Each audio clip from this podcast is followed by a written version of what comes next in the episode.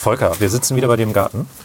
Und Was die Sonne brüllt wieder. Wir haben irgendwie 26 Grad oder so. Und ähm, was machen wir nochmal? Wir reden über Verschwörungstheorien. Wir haben einen bunten Dialog zu Verschwörungstheorien und allerlei.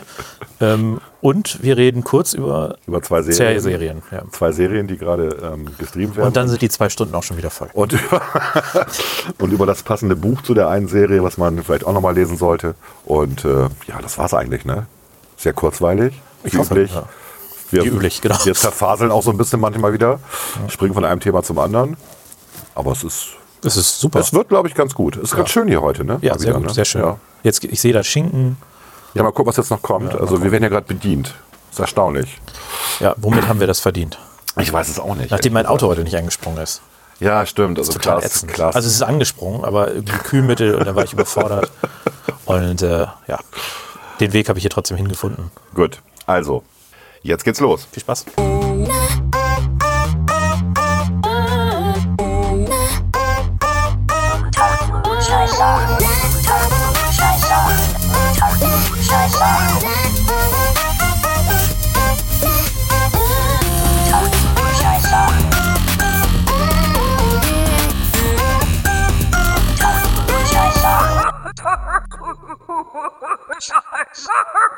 Unter Klugscheißern. Ja, lecker. Was trinkst du denn da? Afrikola. Afrikola. Koffeinhaltig. Ich glaube auch Afrikola enthält extrem viel Koffein. Yep. Ne? Ich habe mir nämlich äh, die Light-Variante davon gekauft. Ge gestern oder sowas. Und da stand irgendwie 25 Gramm oder sowas. 24 Gramm, kann das sein? Milligramm hoffentlich. Ja, ja, ja. Entschuldigung. Klar. ähm, Ja, das Zeug ist ganz lecker. Gebe ich ja zu. Das sind so Kindheitserinnerungen, ne? Afrikola war ja, ich glaube, 1970 oder so kam das raus. Also kurz nach der ich, 68er. ich erinnere mich. Ja. und wurde als Revolution verkauft. Wie hieß die ähm, Cola aus dem Osten? Weiß ich ehrlich gesagt nicht. Ich weiß nur, du kannst ins äh, Münchner Museum gehen da. Das, äh, welches ist denn das? Die Pinakothek der Moderne. Und da gibt es eine Ausstellung extra zu ähm, Werbeikonen der 60er und 70er. Und da ist auch, da laufen die ganzen Werbespots von Afrikola. Und zwar auf Röhrenmonitoren. Also so richtig so zeitgerecht. Vita Cola hieß die aus dem ah, Osten. Vita Cola, okay. Und außer, und außer Nazi-Zeit, wie hieß sie da? Fanta. Eigentlich hieß sie Sinalco. Ja, Aber- Sinalco, ne, ohne Alkohol. Und dummerweise hatten sie aber keine richtige Cola da drin. Und Fanta war dann das Ding, was dann ja auch weltweit. Es gab äh, früher, was viele nicht wissen, äh, in der ursprünglichen Cola war ja auch, was war irgendwas mit, also nicht Kokain selber, aber so ein, so ein Teil davon war da auch drin. Ne? Das war so eine Ich, also Verschwörungstheorie. ich, ich bin mir nicht mal sicher, ob das stimmt, diese Geschichte, aber ich meine das auch zu wissen. Aber man, meint- man meint nee, immer nee, so viel der zu Apo wissen. das war so ein Apotheker. Das war ein Apotheker, genau, der ja, es erfunden hatte und eigentlich auch nie daran gedacht hat, dass es ein Erfrischungsgetränk ist, sondern es ging immer nur um kleine Dosen. Ja. Weil auch damals war aber wahrscheinlich schon relativ viel Zucker drin. ähm, Ja, und, auch putschend wahrscheinlich, ne? und Koffein natürlich. Ja, Zucker und Koffein sind natürlich auch Kokain. putschend. Ja, und wenn da Kokablätter drin sind, natürlich noch ein bisschen mehr. Ah ja, 1886. Durch einen Zufall erfunden. John Stith Pemberton. Eigentlich wollte er einen Sirup erfinden, der Kopfschmerzen lindern sollte. Kurz vor dem Tod des Erfinders erwarb der Apothekengroßhändler Arthur Griggs Candler für 2300 US-Dollar die Rechte an Coca-Cola. 82 zwei- 1892 gründete er dann The Coca-Cola Company. Company. Genau. Woher sitzen die? Dann ließ er die Marke schützen. Du meinst, wo die jetzt sitzen? Also damals hatten sie, also den Hauptsitz in Atlanta, den haben sie ja immer noch. Ja. Und äh, Zweigstellen in Los Angeles, Chicago, Philadelphia, New York und Dallas. Was Jo. ist der größte Flughafen der Welt? Bei Passagierzahlen? Das weiß ich nicht. Atlanta. Echt? Ah, okay. Also die Erfindung des Namens Coca-Cola, abgeleitet aus den ursprünglichen inzwischen nicht mehr verwendeten Zutaten Coca-Blatt Ja. und Cola-Nuss und des ersten Logos wird Pembertons Buchhalter Frank M. Robinson zugeschrieben, der der Ansicht gewesen sein soll, die beiden geschwungenen Cs seien gut für die Werbung geeignet. Hat er nicht ganz unrecht gehabt. Ich glaube, die geben ja auch irgendwie, was geben die ein Drittel ihres Für Marketing Umsatz aus. für Marketing aus? Das ist so wie Red Bull sein. letztlich. Ne? Das Produkt ist eigentlich nichts wert, aber das Marketing löst es. Wir hatten irgendwann mal in der Medieninformatik damals, ja, Anfang der 2000er, Coca-Cola als Beispiel dafür genommen, dass du das Logo, also das Logo hat einen sehr hohen Wiedererkennungswert. So. Ja. Aber sie ändern es stä- ständig und keiner merkt Sie passen es schon an, an die moderne. Und haben ja auch so viele Varianten inzwischen mit Coke und so, ne, die, äh, die auch akzeptiert werden. Also die Farbe ist es, aber auch der Schriftzug. Aber auch der passt sich an, wie bei McDonalds übrigens auch. McDonalds ändert, ändert fast jedes Jahr irgendwie das Logo und passt es an, äh, aber keiner merkt's. Aber bei Coca-Cola, also wo ich mir vorstellen könnte, dass sie natürlich einen Vorteil haben, weil es rot ist, ne? Ja, ja, so Signalfarbe, rot, Alarmfarbe, ja, ja. Gibt es viele Logos in Rot? Ich weiß es gar nicht. Dann habe ich fällt nur noch die SPD ein. Ja. Okay. Klaas, Volker, über was reden wir denn heute? ich habe keine Ahnung. Ich wollte ich wollt was über, äh, bisschen was über Streaming-Serien. Wir reden nicht über das große C, außer Coca-Cola. Ja. Das andere mit CO lassen wir mal weg heute. Ist ja auch nicht mehr so Thema, ne? Ist irgendwie kein Thema mehr, ne? Interessant finde ich das jetzt, wo es kein Thema mehr ist, ähm, der Weserkurier jetzt auch die Zahlen vernünftig abdruckt in der oberen rechten Ecke. Also jetzt äh, werden die absoluten Zahlen genannt. Ähm, es wird auch mal dazu genannt, wie viele Leute eigentlich wieder gesundet sind, sodass du selber als normaler Mensch dir auch mal eben die Prozente ausrechnen kannst und sagen kannst, ach, es ist ja gar nicht so schlimm. Ne? Also wir haben anscheinend doch eine Menge erreicht in den letzten Monaten. Von daher, Jetzt haben wir doch drüber geredet. moin. Moin. Von daher bin ich da sehr entspannt gerade, ja. Und ähm, ich finde es gut, wie es gerade läuft. Ja. Ich kann mir auch nicht beklagen. ja. Heute war der große Autokorso. Ja, der ist äh, abgebrochen worden.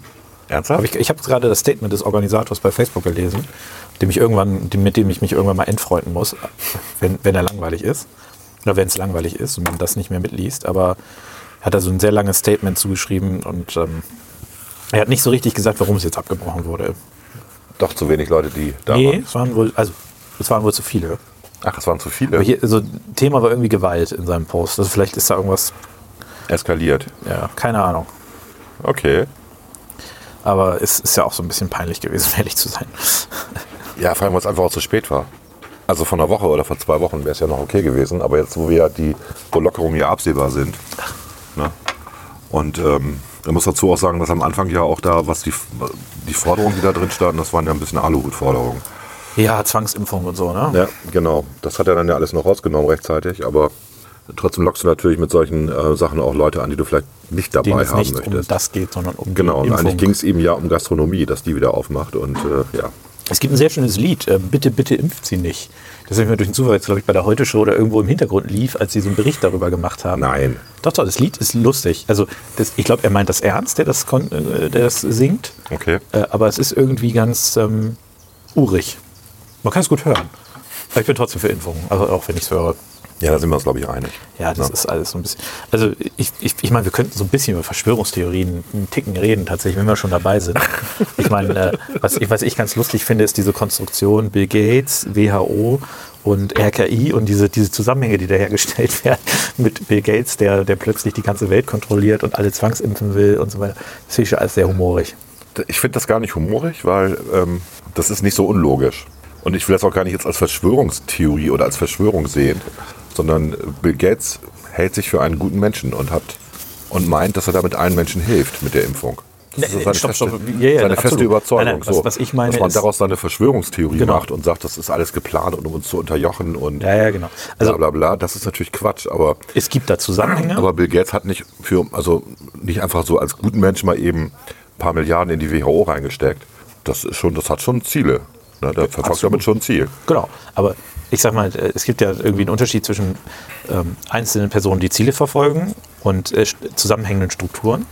Ja, und die haben sich alle zusammen verschworen, um Ja, halt die Welt zu unterjochen. Ja, ne? das ist halt. Das ist immer so ein bisschen, ähm, äh, das ist ein bisschen, da wird es immer schnell absurd. Ja.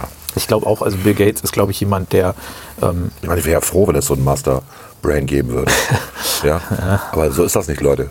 Da gibt es niemanden, der da irgendwo hier Pinky und Pinky und das Brain, genau. Ne? Es gibt das Brain gibt es hier nicht und wir sind nicht Pinky. Also was ich schon glaube, ist, dass Bill Gates das nicht aus bösen Absichten macht insgesamt. Der Nein, macht nein. das auch nicht aus Geschäftsinteressen, sondern Nein. ich glaube, er macht das tatsächlich aus philanthropischer Sicht. Richtig. Weil er nachher der Welt etwas hinterlassen möchte. Genau. Also sein Ego-Ziel ist, glaube ich, er selber möchte später ähm, der Welt etwas hinterlassen und auch nach seinem Tod noch bekannt sein. Ja. So. Ähm, und ähm, deswegen finde ich das alles in Ordnung. Völlig okay. Ich glaube, das ist eine mo richtige Motivation, um auch Gutes zu tun. Und man kann ja wirklich nicht abstreiten, dass er da viel Gutes in der Welt tut, gerade auch in Entwicklungsländern. Ähm, und da auch ähm, Ja, also diese Polio-Nummer, ne, Leid lindert. Ne? also kann man ja schon sagen, nicht mehr. Also Rotary International hat das Polio quasi dezimiert. Es gibt kaum noch Polio außer in Afghanistan. Auf der ganzen Welt gibt es kein Polio mehr. Und das liegt aber auch daran, dass Bill Gates halt immer die Hälfte dazugetan hat. Also alles, was die rotarischen Clubs gesammelt hatten an Kohle, hat Bill Gates nochmal dasselbe oben drauf getan. Weil das war nicht billig, mal eben überall hinzufliegen und äh, die Leute zu impfen. Ähm, und in Afghanistan sind halt die Ärzte umgebracht worden von den Taliban. Und deswegen ist dann keiner mehr nach Afghanistan Ja, gefahren. logisch, klar. Ist auch ein bisschen dumm, aber so ist das halt. Deswegen ist Polio nicht ausgerottet. Ähm, und dann gibt es halt da auch eine schöne Verschwörungsgeschichte zu, dass natürlich das Polio, äh, der Impfstoff selber, die Leute krank gemacht hat und, und, und. Also Ja.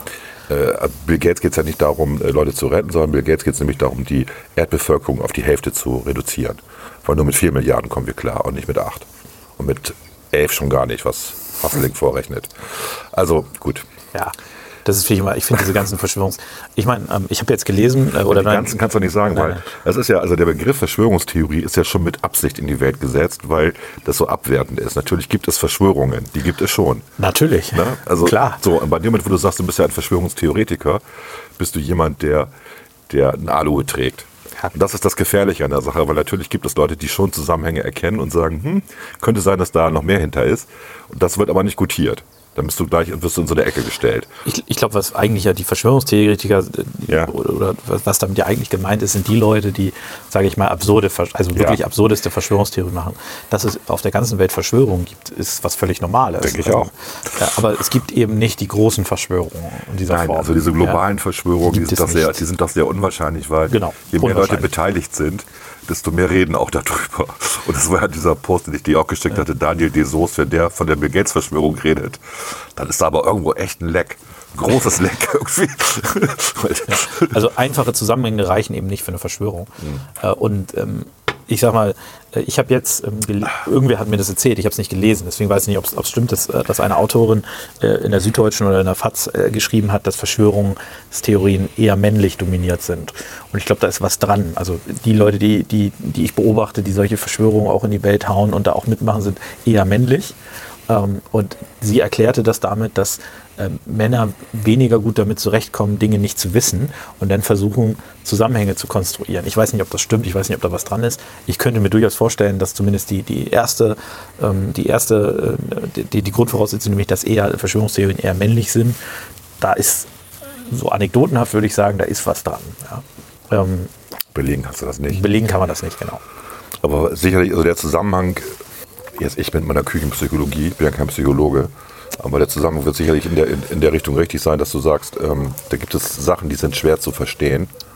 Und äh, du findest das mega geil, wenn du eine Erklärung hast. Genau. Wie absurd die auch ist. Und du weißt dann mehr als der Rest. Ich meine, das ist nichts anderes. Das ist jetzt ein bisschen gemein. Ich weiß, dass da einer auch zuhört, der in so einem komischen Verein ist. Ich sage jetzt mal Illuminaten, ne? die halt auch meinten, sie wüssten was das besser. So. Und ähm, gibt ja auch noch andere von diesen Vereinen. Ich sage jetzt mal nicht welche. Und ähm, die sozusagen das Wissen der Welt irgendwo verborgen haben und dann Strategien machen und so. Ähm, nein, nein, also nicht mehr heutzutage. Oder auch, wie heißen die anderen nochmal hier? Skull and Bones, diese Verbindung. Ne? Ja gut, aber das ist ja, Das, ist einfach, das ist einfach ein Business-Netzwerk. Ja. Da gibt es ganz viele auf diesem Planeten. Wie die Freimaurer letztlich auch, wie die Ja, die wollte ich nun gerade nicht nennen, weil ich weiß, dass einer zuhört. Ja, aber Freimaurer sind ja mit, also ich weiß nicht, was der historische Ursprung ist, aber mittlerweile sind die doch eigentlich, die sind halt eine, eine ich nenne das mal eine verschwiegene Gesellschaft, die altertümlichen Ritualen folgt, die aber jetzt, ich finde die alle relativ harmlos, ehrlicherweise. Also ich finde, die, die, sind, die ich kenne. Also die, die ich kenne, sind ganz gut belesen tatsächlich. Also auch, ich fange mal an bei den, bei den Griechen und so. Also die kennen auch ihre, ihre, die Basisliteratur sozusagen, was Philosophie angeht. Und deswegen sind das ganz interessante Gesprächspartner. So, ne? Man kann aber ich kann mir jetzt auch nicht vorstellen, dass da wirklich immer noch, äh, sage ich mal, diese ganze historische, ich sag mal, Komponente immer noch vertreten. Wird das da immer noch praktiziert? Kann ich mir nicht vorstellen. Ich- Ich war noch nie auf so einem Meeting. Ich bin mal Ich würd gerne eingeladen worden. Also ich würd gerne mal hin. Wenn Ich bin mal eingeladen worden. ich Ich bin nicht, ich bin nicht Was, muss hingegangen. man, was sind die Voraussetzungen? Ich habe keine Ahnung. Wahrscheinlich musst du angesprochen werden. Also, aber muss man irgendwie, keine Ahnung, 40 sein oder Das weiß ich ehrlich gesagt muss man, keine Ahnung, einen ich Doktortitel haben? Also, äh, wenn jemand zuhört, ich, ich würde mich dafür interessieren. Einfach mal. Ich gebe dir gleich mal seine E-Mail-Adresse. Nein, also man muss ja angesprochen werden. Ja. Also äh, ich würde jetzt, ich, das ein bisschen, ich biete mich jetzt gerade an. Ein Mhm. bisschen billig, ich weiß das, aber ähm, ich werde, also ich würde einfach gerne mal das. Aber lass uns mal über, über, genau, über diese Selbstwahrnehmung von diesen Institutionen reden. Weil ich finde ganz schlimm diesen, äh, wie heißen die, die Skeptiker. Es gibt einen Verein der Skeptiker Okay. in Deutschland. Was machen die? Die sind skeptisch. Also ähm, eigentlich ist, ist äh, laut ihrer Vereinsfassung, so wie ich das verstanden habe, da bin ich auch mal aufgefordert worden einzutreten. Und habe ich dann nicht gemacht, weil alles, was die auf ihren Webseiten veröffentlichen, ist durchaus Mainstream. Mainstream im Sinne von äh, der Konsens in der Wissenschaft, den sie, den sie dann plakativ vermarkten. Und sie halten sich aber für bessere Menschen, ähm, weil ja völlig klar ist, dass das, was sie dort sagen, dem wissenschaftlichen Stand entspricht, dem, dem Status quo. Und das ist halt eine Fehldenke. Ja. Weil natürlich ist der Status quo von, von Wissenschaften, der ändert sich jeden Tag.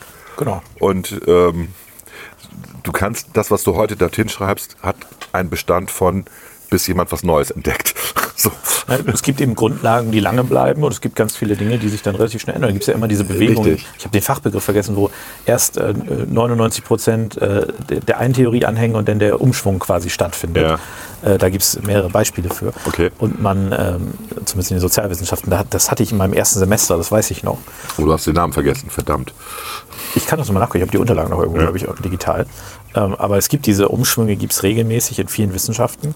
Und ähm, deswegen ist das, ist das schwierig zu sagen. Also das Entscheidende, warum, warum ich immer sage, wissenschaftliche Ergebnisse sind, ähm, sind grundsätzlich etwas Gutes und Wichtiges. Klar. Das hängt damit zusammen, dass wenn jemand wissenschaftlich a- argumentiert, hat er sich Gedanken darüber gemacht und kann seine Theorien zumindest belegen mit irgendwas.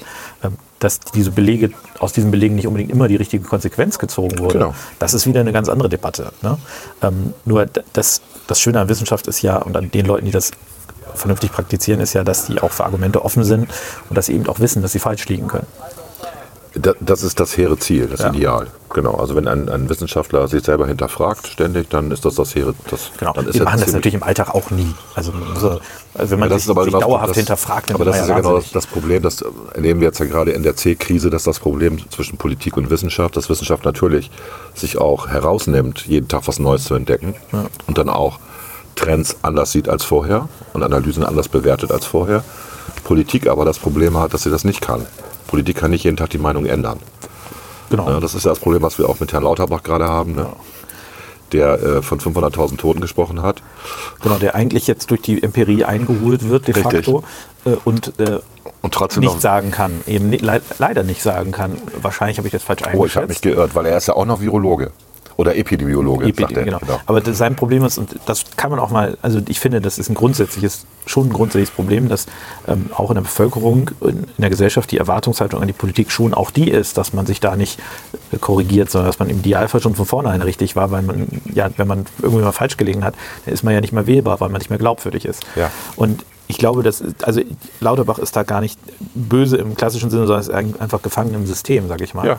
Ähm, Das System hat ja auch viele Vorteile. Das will ich jetzt gar nicht, ich will das jetzt gar nicht so negativ sehen.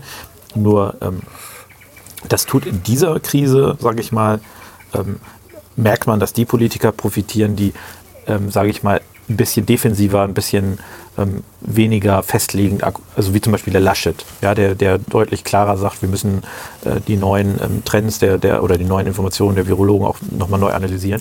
Ja, aber punktemäßig hat er verloren, tatsächlich. das der stimmt, aber er ist nicht, also Lauterbach wird ja irgendwann in eine Krise kommen, wenn die Empirie so gar nicht das mehr wiedergibt, was er, was er, was er denkt.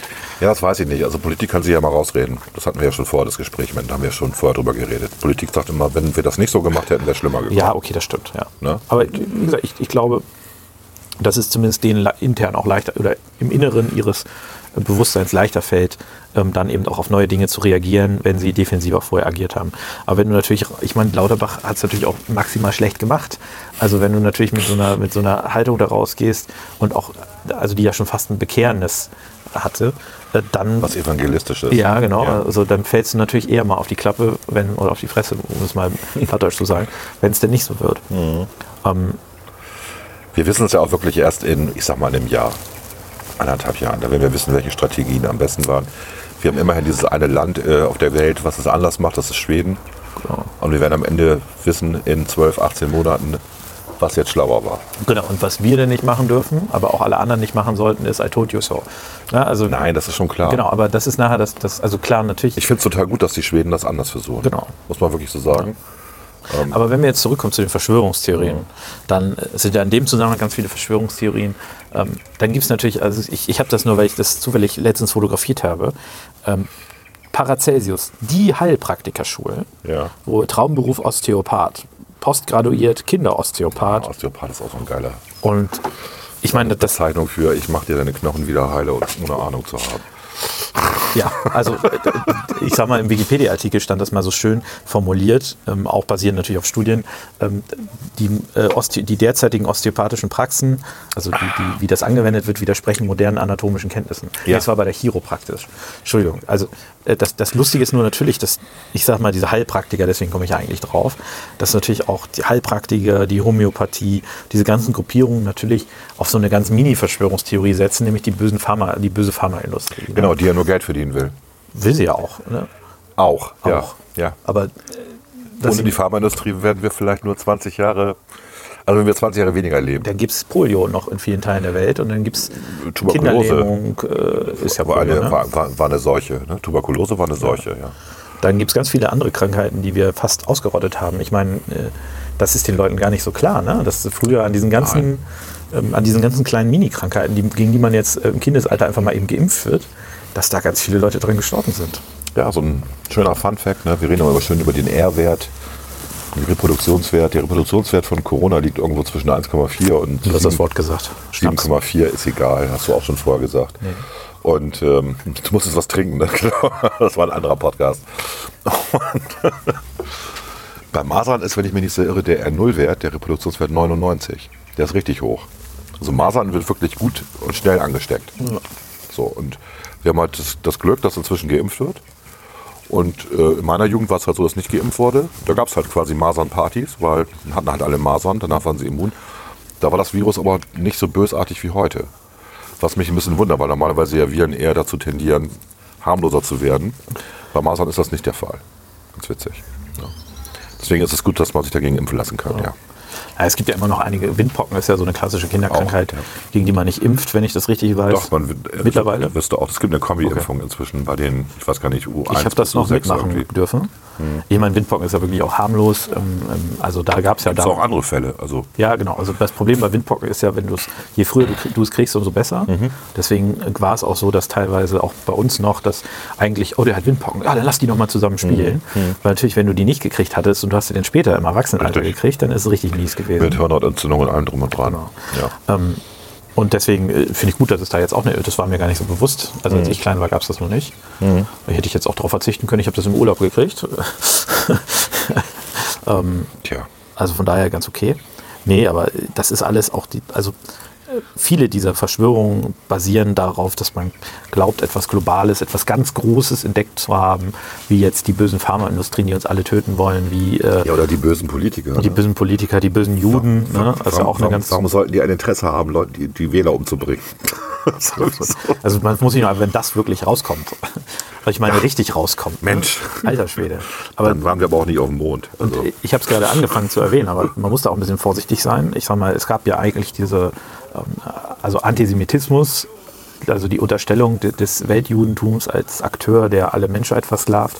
Ähm, das ist schon auch ein massiver Treiber des Nationalsozialismus gewesen. Das darf man also, man muss bei Verschwörungstheorien ähm, und bei diesen, äh, bei den Theoretikern in Anführungszeichen, bei den Leuten, die da anhängen, muss man auch ein bisschen aufpassen.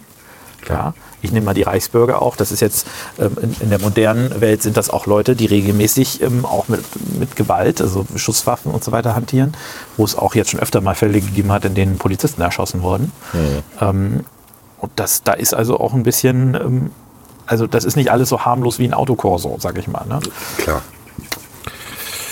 Aber das ist schon, also das ist, ähm, ich sag mal, ich, ich bin ganz froh, ich, ich folge ja auch dem goldenen Aluhut. Weil es immer sehr humorig ist. Und ich hatte damals ja diesen Dr. Axel Stoll irgendwie mal zufällig entdeckt, äh, wo ich nur jedem raten kann, sich das mal anzugucken. Das ist wahnsinnig lustig.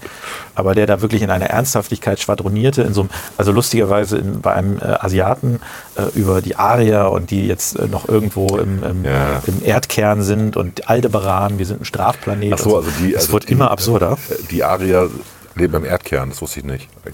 Ich in der Hohlerde, ist doch klar. Achso, ich Muss dachte, man wissen. ich dachte, die, die, ich dachte, die leben im Iran.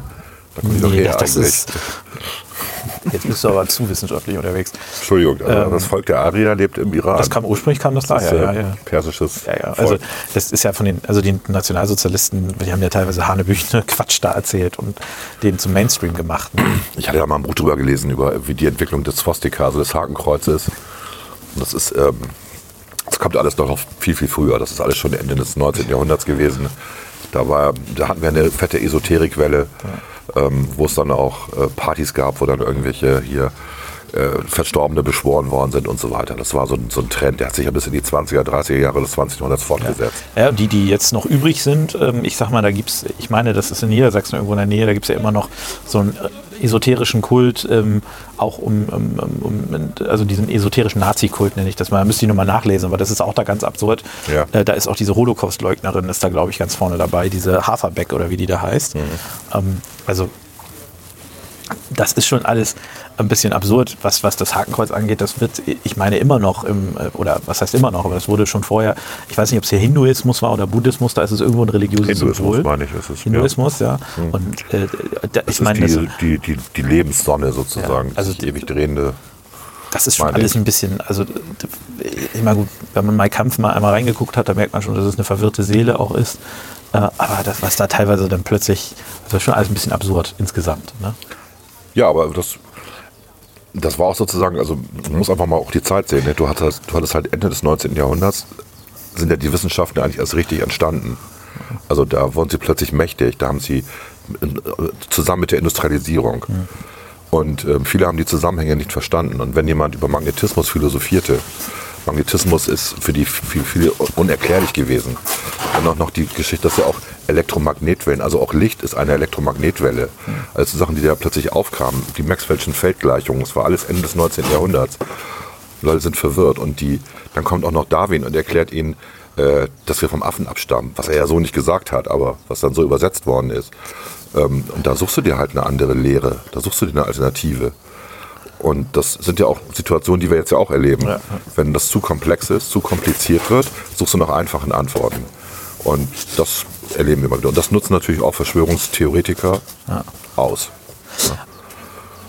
Ja, das ist so. Und ähm, wie gesagt, ich, da hat's, das hat alles ein bisschen Spiel. Ne? Also da ist, äh, ist was. Das hat auch viel mit Bildung zu tun, wie gesagt. Also wir kommen immer wieder auf Bildung. Ähm, und ich finde es auch ganz, ganz schrecklich, dass wir. Ich finde es wirklich schrecklich, ich bin auch alt genug, das sagen zu dürfen. Wir haben dieses ganze Internet, wir haben diesen ganzen Wikipedia-Scheiß. Wir können jeden Tag äh, uns, uns bilden und was machen wir? Wir gucken uns Katzenvideos an oder Pornos im Internet.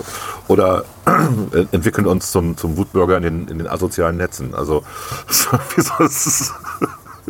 ist eine merkwürdige Entwicklung. Ja. Ja, ich meine, also ich glaube ich glaub halt, dass. Ich will jetzt auch nicht jammern. Nee, nee, weil ich, ich glaube, der, das wäre ein Fehlschluss zu sagen, dass es eine Entwicklung ist. Ich glaube nämlich nicht. Ich glaube, dass, also, Du meinst, es geht vorüber. nee, äh, ganz im Gegenteil. Es gab es schon immer. Ja. Nur, dass durch bestimmte Entwicklungen in den Ja, letzten okay. Jahren das pr- prominenter präsent ist. Also zum Beispiel in den sozialen Medien. Also vorher hattest du irgendeinen so einen verschwurbelten Typen, der hat sich zu Hause rumgesessen, ja. Der hat vielleicht noch ein, zwei Bekannte irgendwie aktiviert. seiner oder so. Kneipe hat er dann. Ja, an seiner Kneipe hat er das Genau. erzählt. So. Genau. Und heute postet er was im Internet und dann findet er natürlich vielleicht äh, noch in einem anderen Dorf noch einen anderen Verschwurbelten und die finden sich zusammen. Also ich glaube, äh, ich glaube, es wäre falsch zu vermuten, dass es die Leute vorher nicht gab. Ähm, und dass es auch diese Tendenzen vorher nicht gab. Es gab nur nicht die Technik, mit der sie sich vernünftig verbinden konnten, weil Ja, sie sie einfach hatten- so selten waren. Ja, sie hatten vorher die Plattform nicht. Jetzt haben sie eine Plattform dafür und dadurch werden sie ja auch äh, aufgewertet. Ich meine, das erleben wir doch auch. Du kannst, du hast doch heute, wenn, konkretes Beispiel, wenn Lindner irgendwas sagt, egal ob es bei Twitter ist, äh, irgendwelchen sozialen oder asozialen Medien was sagt, dann kommt sofort eine Kohorte von, von, von Linken, also liberal hassenden Leuten und schreibt dagegen. Ja, die sind sehr aktiv in den, in den ähm, Ja, ja. sozialen Medien. Und ähm, der Eindruck entsteht dann natürlich bei Leuten, die das dann lesen, ja, der ist ja sowieso irre. So, und der Witz ist jetzt ja auch, also es hat ja mal, ich weiß gar nicht mehr, wer das war, ich glaube, der Dörr war das von der FDP, der jetzt gerade vor kurzem gepostet hat, witzig, dass jetzt ähm, das als beschlossene Sache gilt, was Lindner vor zwei Wochen noch gesagt hat und er dafür ausgelacht worden ist. Da ging es ja um die Regionalisierung, ne? also dass jetzt die Kommunen das Recht bekommen, äh, selber dafür zu sorgen, dass das Virus sich nicht ausbreitet. Ja, und dass die Länder mal anfangen, Genau. vielleicht auch unterschiedlich Ne? zu handeln. Was ich auch witzig finde, dass dann irgendwie die Journalisten jetzt immer so sagen, ja, aber warum denn, warum denn Länder? Das ist doch, das ist doch nationaler Notstand. Nee, ist es eben nicht. Ist eben nicht. Es ist Also kein Gott sei nationaler Dank. Notstand. Gott- Weil dann wäre ja Herr Spahn irgendwie, gerade der Chef vom Janssen. Ich weiß gar nicht. Gott, Gott sei Dank ist ja? es bei uns so. und wir haben ein föderatives System. Genau, Ne? und Gott sei Dank ist es so, dass freiheitseinschränkende Maßnahmen nur im extremsten Extremfall Genau. vom Bund angeordnet werden könnten. Und das ist, ich finde das sehr wunderbar, dass ich weiß, dass äh, 16 Landesregierungen darüber Genau. Und nicht eine. Und nicht eine, Ja. genau. Und das, und das ist genau der Vorteil. Und Journalisten tun so, als wenn sie das nicht wissen würden. Also bei Marmit Ilder, bei Maischberger, ähm, bei der, wie heißt die, äh, die das Morgenmagazin macht. Äh, Dunja Halali? Ja. Hayali? Ja, Hayali. die dann, die dann Vorwürfe an Politik losließ. Und äh, selbst Altmaier hat denen mal nicht das Grundprinzip erklärt von Föderalismus, sondern st- stammelte dann was rum, wo ich so denke, hä? Das ist das Prinzip. Das Problem ist ja auch, die Bundesregierung hat natürlich ähm, schon ähm, versucht, dieses Bedürfnis, was ja auch viele Leute haben, nämlich nach einer einheitlichen Lösung überall, Klar. die keine Absurditäten hervorbringt. Das Problem, was wir jetzt erleben, ist, dass es Absurditäten gibt. Die gehören vielleicht aber auch einfach dazu, die muss man hinnehmen. Unser berühmter äh, Golfplatz hier in Bremen. Mit nur neun Löchern. Zum Hast du mitgekriegt? Nee. Das ist ein 18 Loch Golfplatz. ja, aber der- und die die, Hälfte Hälfte liegt in Niedersachsen. Und da darfst du kein Golf spielen. Und in Bremen darfst du wieder Golf spielen. Das Deswegen ist- hast du jetzt einen neun Loch Golfplatz. Das ist eine Absurdität, aber ich sag mal, es ist doch besser, ich kann wenigstens in Was Bremen machst du Golf eigentlich, wenn der, spielen. Golf, wenn der Golfball jetzt über diese Grenze rüberfliegt? Du darfst ihn ja wiederholen, du darfst nur nicht da spielen. Ah. Wiederholen ist ja nicht spielen. Und dann, dann legst du ihn an der Grenze ab und es ist dann neuer Wahrscheinlich. Ich, ich äh, hatte mal angefangen, mich mit Golfregeln zu beschäftigen. Da gibt es ja, Ja, ich weiß, also beim wenn du den Teich gehst und so aus, weiter, der, ja. Mhm. aus der Hüfte, aus der äh, Handhöhe und so weiter. Also Ja. äh, Schulterhöhe, Ja. Hüftehöhe. Keine Ahnung, wie die das lösen. Aber ich meine, da, da nochmal die Aussage, es ist besser, aus meiner Sicht, man kann wenigstens in einem Teil Golf spielen, als man kann in keinem Teil Golf spielen. Und das ist das, was man, glaube ich, stärker ver- vermitteln muss. Es ist besser, ich kann irgendwo Grundrechte, also Einschränkungen von Grundrechten aufheben, als ich kann sie nirgendwo aufheben. Und das, äh, da war ich auch enttäuscht, weil natürlich Altmaier sich auch auf diese Debatte eingelassen hat, auf Ja. die sich, ich würde mich als Bund gar nicht auf diese Debatte einlassen. Richtig. Ich würde stumpf sagen, das ist in unserem System Ländersache. Ja. Wir haben es versucht, so weit wie möglich einheitlich zu machen, Sie haben eine Videokonferenz gemacht Ja. mit dem Ministerpräsidenten. so weit wie möglich in der Abstimmung mitzuhelfen. Das ist auch Ihr Job, das kann, das kann man auch mal sagen. das ist würde ich auch Job. sagen. So, das, ist, ne? das ist der Job. Ja. Mal unter uns. Eigentlich hätten die MPs auch, also die Ministerpräsidenten hätten auch untereinander das einfach klären müssen, Genau. ob die Bundesregierung überhaupt dabei ist. Richtig. Das ist schon eigentlich in unserem Föderalismus, sage ich mal, eher Ungewöhnlich. Es ist nicht vorgesehen. Genau. So an sie, hat den, sie hat den Mediator gemacht. Genau. Sie hat quasi ausgeglichen. Sie hat damit aber auch dann die Verantwortung auf sich gezogen, ist auch klar. Und die ist jetzt los. Naja, sie hat vor allen Dingen, sie hat politisches Kapital, sagen wir dann immer. Sie hat da politisches Kapital reingegeben. Ja. Und äh, sie hat sich vielleicht ein bisschen verspekuliert, weil sie stärker gedacht hat, dass sie die Ministerpräsidenten einheitlich ähm, mit ihrem Kapital, sage ich mal, dazu kriegen kann, mit, mit, mit ihrem politischen Kapital, was sie da eingebracht hat, dass sie ihr folgen. Aber die Ministerpräsidenten wissen natürlich auch alle, dass sie in ihrem Bundesland machen können, was sie wollen. Und die könnten theoretisch auch ganz extrem handeln. Also theoretisch könnte auch Armin Laschet sagen, nö, nö, ich will keinen Lockdown, ich will das alles nicht. Aber was die Ministerpräsidenten eigentlich sehr gut hingekriegt haben, die haben die größten Absurditäten vermieden. Ja. Also Absurditäten, die ja vorstellbar wären, wie in äh, Schleswig-Holstein hat noch alles auf. Äh, in Hamburg wiederum, das ja von Schleswig-Holstein an Schleswig-Holstein angrenzt, ähm, Ist alles zu. ist alles zu. Was macht, was passiert denn? Die Hamburger fahren alle nach Schleswig-Holstein. Solche Absurditäten wurden ja zum größten Teil vermieden. Es gab zwischendurch ein paar Probleme, Baumärkte, Bremen, Niedersachsen und so weiter. Aber okay, ähm, das, das lässt sich nicht äh, ganz vermeiden, aber die größten Absurditäten werden ja, wurden ja vermieden.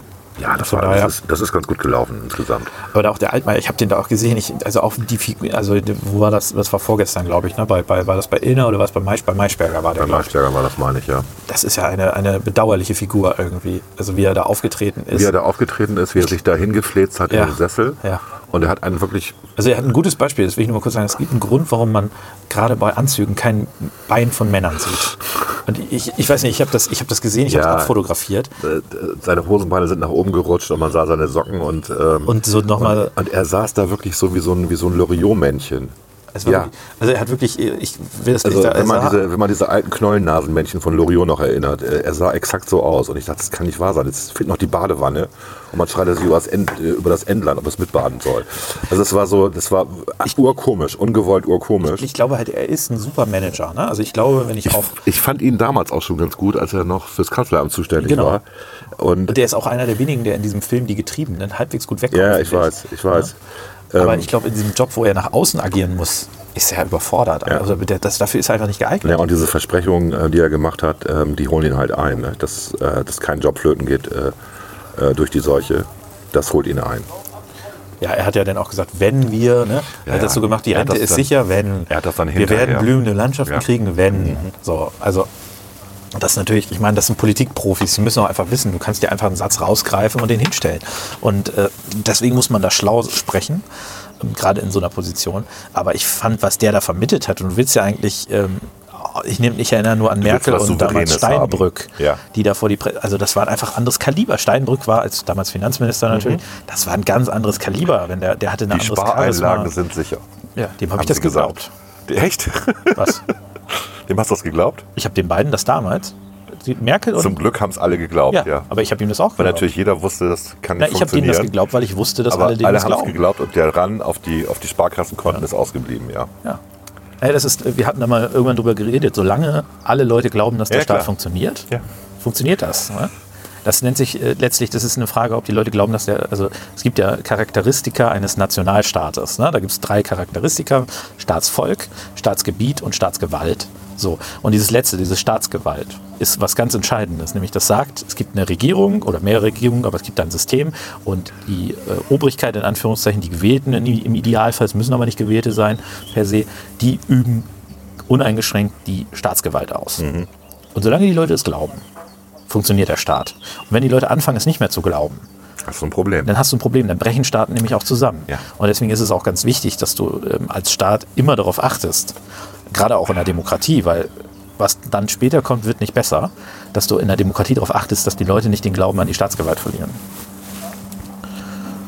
Entschuldigung, ich bin gerade so abgelenkt von der einen Drossel hier. die gerade den Meisen das Essen klaut. Aber dem Altmaier, dem glaube ich gar nichts. Ja, der hat jetzt verloren tatsächlich. Das ist äh, schade. Ja, gut. Ja. Nee, aber wir waren eigentlich bei Verschwörungstheorien, ne? Ja. Also ich, ich glaube, was dieses ganze Thema Verschwörungstheorien angeht, da gibt es ganz viele, jeder von uns, wahrscheinlich sogar jeder von uns, wahrscheinlich sogar wir beide haben irgendeine Theorie, die wir noch nie überprüft haben, die so eine Mini-Verschwörung ist. Bei den einen ist es die Homöopathie, bei den anderen ist es keine Ahnung was. Äh, Da sind wir wahrscheinlich alle irgendwie von betroffen. Wir müssen nur ein bisschen darauf achten, dass wir diese ganz großen Verschwörungstheorien, äh, dass wir da no- noch kritischer hinterher sind als bei den ganz kleinen. Also ob die Leute an Homöopathie glauben oder nicht, ist mir echt wurscht eigentlich. Ist mir auch wurscht. Also ich will es halt nur nicht bezahlen, aber Genau, Aber- das ist der Unterschied. Ne? Also die können das alle machen. Ich finde, Heilpraktiker machen einen super Job. Es gibt ja auch da Erfolge. Okay, die sind jetzt nicht größer als der Placebo-Effekt, aber es ist ja erstmal wurscht. es gibt einen ganz kleinen Teil der Heilpraktiker, die gut sind, Die das auch ernst die auch wissen, wann sie ihre Patienten zum Arzt schicken Und müssen wir- und die den Patienten Zeit geben. Genau, wir wissen ja auch, das Wichtigste ist immer dieses, dieses, diese menschliche Nähe. Ja. Und Heilpraktiker nehmen sich einfach mehr Zeit für ihre Patienten. Gut, weil die auch ein anderes, einen anderen Bezahlmechanismus haben Klar. als zugelassene Ärzte, niedergelassene Ärzte. Und ähm, deswegen ist das erstmal eine gute Sache. Und nur, wie gesagt, ich möchte nicht, dass das die Krankenkassen bezahlen. So einfach ist das. Weil die Krankenkassen sollen das bezahlen, was evidenzbasiert auch wirklich zur Heilung beiträgt. Und da kann man sich auch überstreiten, da gibt es dann sicherlich auch gerade im Bereich von Chemotherapien gibt es Sachen, wo man auch sich fragen kann, hilft das wirklich? Da wird ja auch viel Schamantum gemacht irgendwie, ähm, auch in der modernen Medizin. Viele Medikamente, die auf dem Markt sind, gerade weil sie frisch da sind und noch nicht lang genug im Markt drin sind, weiß man auch nicht, ob die wirklich positiv wirken oder negativ wirken. Aber Das ist halt Wissenschaft. ne? das ist, das ist gesetzlich geregelt und wissenschaftlich geprüft erstmal. Natürlich kann es da kann was schiefgehen, wissen wir alle. und aber die es ja Wahrscheinlichkeit gesagt, Wissenschaft kann auch neue Erkenntnisse Genau, gewinnen. aber die Wahrscheinlichkeit ist schon geringer, als dass du von einem Heilpraktiker verarscht wirst. So, und von daher, ja. Und ich zitiere auch gern wieder Aristoteles, Medizin ist eben keine Wissenschaft. es ist ein Handwerk. Ja, ich meine, Handwerk ähm, Ja? hat ja auch seine Vorteile. Es, ist, es sind angewandte Naturwissenschaften, das ist ein Unterschied. Ne? Naja, es gibt ja schon, also ich sag mal, äh, gibt ja da schon auch viele wissenschaftliche Aspekte. Die äh, Pharmaindustrie ist ja eine sehr stark wissenschaftsgeprägte. Du meinst die Pharmakologie. Die Pharmakologie, aber ne, also Ja. ich meine jetzt der Teil der Also die Medizin. Pharmakologie oder die Ja, ja, Pharmazie oder wie auch ja immer genau. basiert aber auch wieder auf der Chemie und der Physik. Absolut. So, und ein bisschen Biologie übrigens Absolut. auch. Aber also- wie gesagt, ich, ich bin da nicht ganz so streng. Ich, ich glaube, wie gesagt, grundsätzlich ist es ja so, dass wir durch unser Gesundheitssystem eben positive Effekte erreichen, nämlich eine deutliche Lebensverlängerung bei vielen Menschen, äh, Lebensqualitätsgewinn und so weiter. Von daher bin ich da bin ich bei der Medizin sehr unstreng und dass wir natürlich gerade in dem Bereich, wo es um Krankheiten geht, die sehr schnell tödlich sind, also gerade in dem Bereich um Krebs, ähm, dass wir da, sagen wir, lange für brauchen, um das wirklich vernünftig zu behandeln. Ich meine, seit wie vielen Jahren kannst du überhaupt Krebs behandeln? Also mit Chemotherapie, mit Bestrahlung. Das ist noch nicht 100 Jahre alt. Ne? Da reden wir über, ein, ich, ich weiß gar nicht wie lange, wahrscheinlich 50 Jahre, 40 Jahre, 60 Jahre, keine Ahnung. Weiß ich auch nicht. 70 Jahre. Aber wir sind in dieser ganzen Behandlung von Krebs, sage ich mal, ähm, über Operationen hinaus. Ja, da sind wir noch gar nicht so lange in diesem Feld aktiv. Ja, es wurde auch früher gar nicht äh, als Krebs erkannt. Ja. Ne? So, also wenn wir vom 19. Jahrhundert reden, bist halt gestorben, ne? Ja, du hast also, was halt, ich meine, ich, ich habe ähm, The Crown ja gesehen, eine, Ja. eine Serie, da, da hat der, der damalige König, der hatte Lungenkrebs, der hat auch geraucht wie so ein Schlot. Die haben sie irgendwann den Lungenflügel halt ähm, Entfernt. entfernt. Also die wussten schon, was Krebs ist, die konnten es aber eben operativ nur behandeln letztlich. Ähm, Und wir sind in diesem Bereich eben auch, wie gesagt, das ist, das ist nicht alles ultra alt, diese Bekämpfung von Krebs mit, ähm, mit ähm, Medikamenten und mit Bestrahlung. Und da werden wir noch sehr lange brauchen, um da wirklich auch ähm, sicherer zu Erfolgen zu kommen. Ich meine, guck dir alleine das Thema Blinddarm an. Ja? Das Thema Blind, wie man heute Blinddärme entfernt. Das ist äh, mittlerweile ähm, ist das im Vergleich zu dem, wie man es, ich sag mal, zu deiner Jugend gemacht hat, wo man einfach den Bauch aufgeschlitzt hat, das Ding rausgeholt hat, wieder zugemacht hat, macht man es minimalinvasiv mit, mit zwei oder drei äh, kleinen Einschnitten, sage ich mal, wo man letztlich mit, mit äh, Ja, in der Theorie ist das so. In der Praxis gibt es Beispiel die Ausnahmen. Ja, also Ausnahmen gibt es immer, aber ich, ich Also weiß wenn du 100 Kilo wiegst, dann kannst du keine minimalinvasive Blinddarm-OP machen, weil da ist einfach so eine Fettschicht in deiner Bauchdecke. Da musst du schon ein bisschen mehr aufschneiden. Klar, aber Und, äh, das ist nun wirklich auch- Haben, aber wir haben ja dieses Adipositas-Problem Ja, in Deutschland. Also, aber ich sag mal, das ist ehrlicherweise dann auch selbst äh, induziert, muss man fairerweise du sagen. ne? auch mal Aber für diejenigen, die äh, im Gegensatz zu mir und dir äh, vernünftig auf ihr Körpergewicht geachtet haben, für diejenigen steht eben diese ähm, Therapiemöglichkeit ist da. Ja, da Und gerade auch Kinder. Aber selbst da, mal da gibt es, da gibt es wissenschaftliche Studien dazu, die sagen, wenn ich den Blinddarm entferne, ist der Körper nicht mehr heile. Ähm, da gibt es irgendeine so Archibakterientheorie, dass sich im Blinddarm irgendwelche besonders exotischen E. coli-Stämme versammeln, die dafür sorgen, dass du besser, reiner verstoffwechselst. Und wenn du den Blinddarm entfernst, dann ändert sich dein Stoffwechsel Genau. Also- und du wirst fett oder lethargisch oder oder dass oder. wir, sag ich mal, immer also der Blinddarm hat auch eine physiologische Funktion. Für dann, also nicht der Blinddarm selber, aber, Aber die ich, Bakterien, darum geht, darum geht's, ich sag mal, die Alternative ist ja häufig und ich glaube, wo wir bess- genau, wo wir besser werden können, ist sicherlich auch bei Blinddarmentzündungen ähm, später und vielleicht auch äh, anders erstmal anders behandeln, konservativ behandeln, sage ich mal so, und dass wir da auch in der Therapie besser werden. Aber trotzdem, sage ich mal, der Weg, das rauszuschneiden, bevor man daran stirbt, ist schon noch besser. Ja, natürlich. Das gilt auch für den Und immer, vergammelten wenn man, Zahn, dass man den genau, rauszieht. immer wenn man am Körper irgendwas macht, dann und irgendwas entfernt, dann ist das grundsätzlich erstmal nichts Positives. Das ist doch völlig klar. Nee, das ist eine Abwägung der Risiken.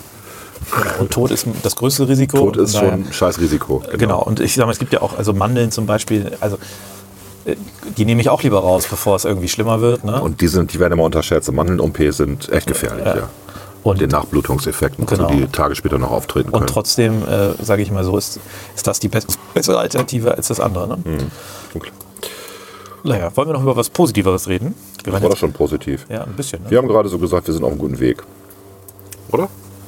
Ich, bin, ich bin halt mal gespannt. Ich meine, äh, ich erinnere mich aus, äh, an diese eine Szene ähm, aus Star Trek Zurück in die Gegenwart. Erinnerst du dich nur noch, wie, wie äh, äh, was war das? Ähm, wo ich glaube, der, der eine Doktor zum anderen sagte, dass, dass man den, äh, also dass man hier den Druck rausnimmt aus dem Kopf, indem man dort einen Schand reinmacht. Ja. Ne? Also Ja. was ja immer noch teilweise notwendige Therapie ist. Und er sagte, Löcher in den Kopf. Also wo Dr. McCoy dann sagt, Ja. Löcher in den Kopf, wo sind wir hier im Mittelalter? Ja. Ne? Und äh, lustigerweise, also ähm, wir kommen ja immer weiter und wir sind, wir sind immer weiter, ähm, wir, wir, wir, entfernen uns immer weiter von diesen ganz ähm, stark, ein, äh, stark auswirkenden Eingriffen und in vielen Bereichen schaffen wir es durch immer geringere Eingriffe, durch immer bessere Therapien ähm, Lebensqualität auch zu erhöhen. Ne? Und das ist doch was sehr Ja, wunderbares. und Risiken zu vermeiden, Und Risiken die, zu die ja vermeiden, auch genau. dadurch entstehen, wenn ich immer ein Loch in den Schädel bohre, habe ich auch Risiken, die ich sonst nicht habe. Ist schon klar. Absolut, das sollte man lieber nicht machen. Und auch, äh, also ich meine auch bei anderen Sachen, also zum Beispiel ähm, äh, Kaiserschnitt oder so, das äh, wird ja auch so ein bisschen unterschätzt. Das sollte man, wenn man es nicht wirklich machen muss, weil man zum Beispiel physiologisch ähm, da Probleme hat, sollte man das nicht machen. So, aber äh, Es ist eine große OP. Genau, aber wenn man es macht, dann sind wir dort auch wesentlich weiter, als wir das vor 30 Jahren waren. Und ähm, ich bin halt mal gespannt, was die Medizin da vielleicht auch in den nächsten 50 bis 100 Jahren so rausbringen. Ich werde ja noch viel davon erleben, hoffentlich. Und du hoffentlich auch. Ja, Und, ähm, natürlich, ich werde 150. und äh, das ist, also das ist ja wirklich, ich sag mal, dieses, diese Altersfrage ist ja wirklich eine ganz spannende, weil wir natürlich, ähm, also Lebenserwartungen verändern sich ja und so weiter und, und, ähm, Körperentwicklung passt sich ja durchaus auch an, ähm, an die Umstände. Also Geschlechtsreifen und so weiter verschieben sich zum Beispiel ja auch. Und das ist schon spannend, ob sich nicht auch der Punkt, an dem unsere Körper regelmäßig den Geist aufgeben, ob der sich nicht weiter nach hinten rausschiebt. Ist das nicht schon so? Also noch weiter nach hinten rausschieben. Ja, ich dachte ich sag mal, im Moment ist ja, ist ja so, also äh, wenn man, sage ich mal, normal ist, man kriegt keine Krankheiten, also keine normal, also ne, man kriegt nicht Krebs oder sowas, dann äh, ist so, so eine äh, durchaus realistische Alterserwartung ist 100. Ja? So. Und ähm, das, was man so, ich, wir hatten doch letztens die Statistik, wie viele Leute über 115 werden. Also eigentlich der Bereich über 100 ist so der Bereich, wo, wo, wo man weiß, der Körper gibt irgendwann den Geist auf. Ja. Und die spannende Frage ist, ob sich der Bereich von selber vielleicht auch rausschiebt oder, also ob sich da auch ähm, was verändert oder wie wir das mit medizinischen Mitteln weiter rausschieben können. Das ist eine Kombination, ne? Und Schon klar. welche Lebensqualität wir dabei gewinnen. Ich meine, das- Da muss ich einfach mal überlegen, wie wir heutzutage leben. Also jetzt hier in Deutschland. Ähm, die Leute haben alle ein Dach über dem Kopf. Wir haben eine ausreichende und auch gesunde Ernährungssituation mit Vitaminen, Mineralstoffen und so weiter. Ist ja niemand mehr, der hier Beriberi kriegt oder irgendwas, ja. Also irgendeine Mangelerscheinung bekommt. Ähm, und wenn du, wenn du meinst, dass du, also du hast Angst vor irgendwelchen Mangeln, dann gehst, gehst du in eine Drogerie und holst dir irgendwas. Ja, selbst das kannst du googeln irgendwie und dann kippst du dich mit B6 und B12-Vitamin voll. Kannst du gerne machen. Lass es lieber bleiben, wenn ihr es nicht wirklich Ja, müsst. ich, ne? ich weiß, aber die Leute machen es ja trotzdem. Ja, ja. So, und wenn sie dann erfahren, dass es irgendein Medikament gibt oder was heißt Medikament, irgendein neues Enzym gibt, was, wo, sie, das, wo das, das angeblich lebensverlängernd wirken soll, kaufen sich das. Also da passiert ja was. Ne? Man sollte es nur dem Arzt mitteilen, wenn man sowas nimmt. Der Arzt, der dich gegen Krankheiten behandelt. Und wenn du aber eine Überdosis von Vitamin D hast, was irgendwie blöd ist, und, und du sagst dem Arzt nicht, dass du Vitamin D zu dir nimmst, ne? als Nahrungsergänzungsmittel, das ist schon, das ist schon dumm. Also wir, haben, wir sind hier in einer, wenn du überlegst, wie das vor noch 100 Jahren war oder vor 200 Jahren war, wir leben gerade im Paradies. Tatsächlich. Auch wenn du jetzt sagst, McCoy sagt, das ist mittelalterlich und man Leuten einen Schand setzt oder ein Loch im Kopf bohrt. Okay, mag ja sein, aber wir können auch dummerweise keinen Schand reinbeamen. Also, Naja, aber ich sag mal, wir sind ja schon, wir sind ja schon heutzutage in einem Bereich, wo wir den Körper äh, beeinflussen über Bestrahlung, ne? Ohne dass wir da irgendwie in den Körper eindringen müssten. Also wir bewegen uns da ja in ein Feld, wo wir schon Einfluss auf den Körper ausüben. ja, aber das ist immer noch sehr unspezifisch. Ne? Genau. Das ist ja das Problem. Ne? Also Genau, wir haben ja also absolut. diese Bestrahlungstherapien, man versucht ja Marker zu setzen in den Krebszellen, damit die Bestrahlung genau auf diese Marker geht. Und das ist schon so ein bisschen ähm, wie mit Schrotkugeln auf einen Kaninchen schießen. Aber da werden wir auch immer besser. Ne? Also da kommen immer wieder neue, neue Techniken, neue, neue Geräte auf Das den stimmt. Markt, die Ja. immer präziser werden. Ja. Und da ist ja auch eine Frage der Zeit. Ne? Also Moin. Moin. Ich, ich finde das nur, also ich, ich bin da immer, also ich finde das be- beste Beispiel für die Entwicklung der Menschheit, die allein in den letzten 30 Jahren passiert ist, oder 40 Jahren nehme ich mal, ist die Entwicklung von Computern. Wie viel, also wie viel kleiner die geworden sind, wie viel Rechenpower die haben.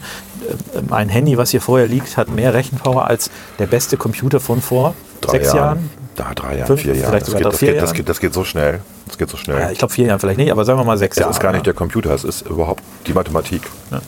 Das ist ja das Schön, dass wir jetzt, ähm, dass wir Modelle haben, dass wir äh, diese Modelle immer empirisch belegen können und äh, verbessern können. Und dass wir deswegen viele Sachen vorhersagen können. Schon im Vorfeld, ähm, dass jemand sich nicht gesund ernährt zum Beispiel. Also das, was Apple ja macht mit der Apple Watch.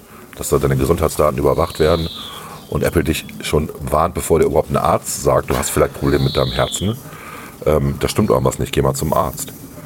Und die machen das ja zusammen mit, mit Universitäten, werten diese Daten im Vorfeld aus. Und du kriegst dann so einen Warnhinweis. Und ähm, also das ist eine Prophylaxe, die wir sonst nie hatten. Genau, die auch tatsächlich ja Leben rettet. Das Die ist tatsächlich das, Leben das rettet, Erstaunliche. ja. Es gibt da natürlich auch immer Nachteile. Ne? Das eine ist False Positives Ja. oder False Negatives. Ne? Ja, das wenn, das, wenn das zu viele False Positives sind, dann hörst du nicht mehr drauf. Ist auch blöd, ne? ist klar. ja, oder aber, dass du dich sicher fühlst, weil die Uhr nichts sagt. Ne? Genau. Also das sind so zwei Möglichkeiten, die natürlich dagegen stehen, aber in der Risikoabwägung ist natürlich das andere deutlich besser. Und die Techniken werden auch da immer besser. Ja. Also wir sind eigentlich im Moment in einer ganz aufregenden Zeit, ähm, weil wir so viel technologischen Vorsprung erleben, wie der eigentlich vor 40 Jahren gar nicht vorstellbar war. Also der war in Science Fiction vorstellbar im 23. Jahrhundert oder 24. Jahrhundert. Aber selbst das Science Fiction, was man sich im 23. Jahrhundert vorgestellt hat, äh, mit großen Knöpfen und, und so weiter, das ist ja nicht im, nicht, nicht im Ansatz so modern, wie wir eigentlich heute leben. Mal abgesehen von Warp-Antrieben, sage ich mal. Aber in vielen Bereichen sind wir heute äh, also wirklich ähm, unfassbar modern. Ja. Und äh, da erwarte ich noch vieles. Also Und dafür, dass wir so viel Technologie haben, sind wir unfassbar nachhaltig. Also im Verhältnis. wir, sind, wir achten viel stärker auf die Umwelt. Wir Genau. können uns das auch leisten. Also in Ja. der Abgewogenheit einfach. Ne? Naja, ich meine, wir haben da schon öfter mal drüber geredet, wie das Ruhrgebiet vor 40 Jahren äh, äh, verrußt war und was da passiert ist. Und ich ich will gar nicht über die DDR reden, die ja eigentlich eine einzige Drecksschleuder war in, ihrem, in ihrer Produktion, wo Umwelt null Rolle gespielt hat. Ja. Und bis, in die, bis 1990, ja. Also das ist auch nicht so lange her, das sind 30 Jahre. Was auch auf die Gesundheit der Bewohner dort ging. Klar. Die hatten auch eine deutlich kürzere Lebenserwartung als wir im Westen. Also das sind alles so Sachen, ja. Also wir sind auf dem richtigen Weg. So, Sehr versöhnlich irgendwie. sehr versöhnlich gerade. Wir ähm, arbeiten an der ähm, Renaissance des 21. Jahrhunderts, Was auch immer das ist. um mal Robert Habeck zu zitieren. Was auch immer das sein soll, ja. Das habe ich auch nicht verstanden, was er damit meinte. Die Renaissance Also, das ist ja wirklich, Jahrhunderts. Ich, ich, will nicht, also, ich will nicht in, in dieses, äh, also ich sag mal so, ich will, ich will nicht in dieses Habeck-Bashing an sich einsteigen, weil ich Das weiß. ist kein Bashing. Nein, nein, ist, nein, weil ich habe einfach eine Floskel wiederholt, die er Ja. gesagt hat. Nein, nein, ich, ich, ich weiß, dass du das so auch nicht machst, weil ich weiß, dass natürlich man immer die Leute angreift von den anderen Parteien, die gerade die stärksten und die, die, die wichtigsten für die sind. Das ist ein normaler Mechanismus, deswegen wird Lindner so stark angegriffen, deswegen wird Habeck angegriffen. Aber was Habeck wirklich macht, ist, er spricht unfassbar verschwurbelt. Also das habe ich erlebt, als er einmal hier bei der Handelskammer in Bremen war, vor, vor anderthalb Jahren war das, glaube ich, beim, beim Sommerempfang. Ich, der war selber überrascht, dass er zum Schluss noch zum Anfang seines Vortrages zurückkam nach einer halben Stunde. Und das hatte eigentlich alles nichts miteinander Er zu ist tun. doch auch Schriftsteller, oder? Philosoph. Ist ja noch Promovierter schlimmer. Philosoph. Ja, promovierter Philosoph, okay. Ja, wir können ja mal zum Abschluss ähm, dieses Themas das Zitat von Habeck noch einspielen. Entschuldigung. Ja, das bringe ich dann jetzt eben zum Abschluss. Und dann gehen wir in die Pause und dann machen wir weiter. Bis Sehr gleich. gut. Bis gleich. Gerade jetzt, wo alles nur Gegenwart und Krise zu sein scheint, öffnet sich auch eine Tür zur Zukunft. Verhindern wir einen reaktionären Rückfall. Kämpfen wir stattdessen für die Renaissance des 21. Jahrhunderts. Vielen Dank.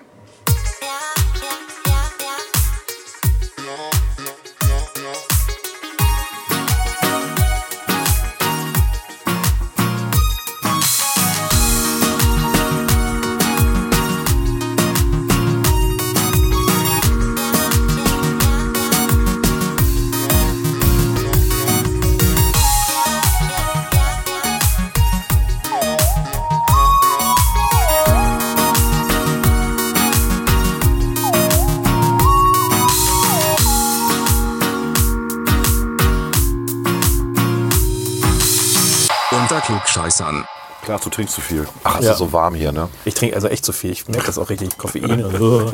Dazu Koffein und Zucker. Koffein und, Und ein bisschen Nikotin. Nikotin. Also ich bin völlig durchgedrogt heute. Ähm, fehlt nur noch Alkohol eigentlich, ne? Aber das äh, lassen wir mal lieber, glaube ich. Das ist dann eine sch- schwierige Kombi. Also ich wollte ja noch ein bisschen Fahrrad fahren, solange es noch hell ist. Ähm, da ist, glaube ich, Alkohol auch nicht so die gute Idee. Ich habe es ja, glaube ich, schon mal im Podcast gesagt. Man trinkt im Moment weniger, finde ich. Also ich trinke auf jeden Fall viel weniger. Ja, aber die Zahlen geben was anderes her. Ne? Der Einzelhandel sagt, dass Alkoholkonsum äh, zugenommen hat. Ne? Die Leute decken sich zumindest gekauft. mit Alkohol. gekauft. Genau. Ob es konsumiert wird, ist dann noch die zweite Frage. Ja, das stimmt. Vielleicht machen sie einfach eine Bevorratung oder vielleicht machen sie es so, dass sie den guten Whisky nehmen, um sich zu desinfizieren. Nee, ich könnte, was ich mir außen. tatsächlich vorstellen könnte, jetzt mal ohne Scheiß, ist, Mhm. dass Leute, ähm, die sowieso immer mal ein Glas Rotwein am Abend getrunken haben, dass die vielleicht jetzt auch ein zweites Glas trinken. So, weil die sagen, am Morgen fit sein ist vielleicht eh nicht so wichtig. Was ich mir aber tatsächlich nicht so vorstellen kann, ist Leute, die vorher eh nicht, sage ich mal, nicht ohne Anlass getrunken haben. Ich gehöre ja auch eher zu denen, die nicht ohne Anlass trinken, Mhm. dass die jetzt irgendwie deutlich mehr und öfter konsumieren. Also bei mir ist es auf jeden Fall nicht der Fall. Also bei mir ist es auch deutlich weniger, weil ich habe eigentlich nur Alkohol getrunken, wenn ich irgendwo Ja, ja. im Restaurant war oder so, hinterher was oder so. Das ist und zu Hause Ja, also- trinke ich eher nie was. Ja. Also ich trinke, ich will nicht sagen nie, aber wirklich so gut wie nie alleine irgendwas. Und Ja. wenn man jetzt einfach nicht die Anlässe hat, dann trinkt man auch nicht. Und du bist ja auch nicht jemand, der jetzt regelmäßig trinkt. So. Also wenn wir uns treffen, trinken wir eigentlich auch nicht. Nee. Ich mag ja auch nicht so viel. Das ist so, ich mag Alko Alkohol ja eigentlich nicht. Das kann ich schlecht erklären, aber es ist so, ich mag es einfach nicht.